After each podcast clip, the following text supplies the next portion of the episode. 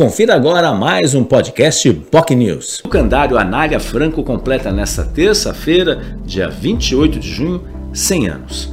Uma história rica, bonita, destaque, obviamente, que merece todos os nossos aplausos da sociedade santista.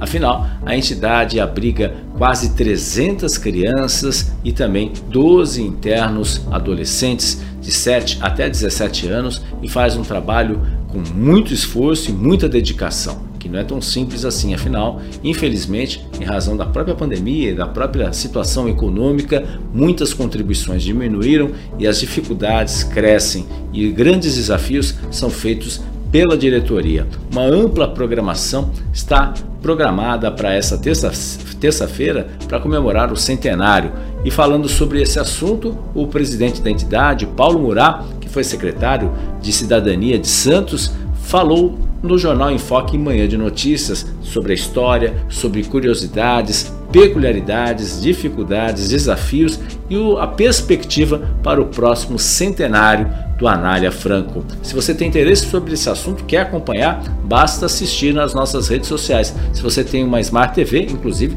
na sua própria televisão, no conforto da sua casa ou no seu celular também. No nosso Facebook, facebook.com.br jornalbocnews, nosso canal no YouTube, youtube.com.br TV e também no nosso Twitter, na Rádio Bocnews e principalmente no nosso site bocnews.com. É importante você se inscrever em nosso canal para receber os nossos vídeos. Paulo Murat, presidente do Instituto Educandário Anália Franco, foi entrevistado nesta segunda-feira no Jornal em Foque Manhã de Notícias.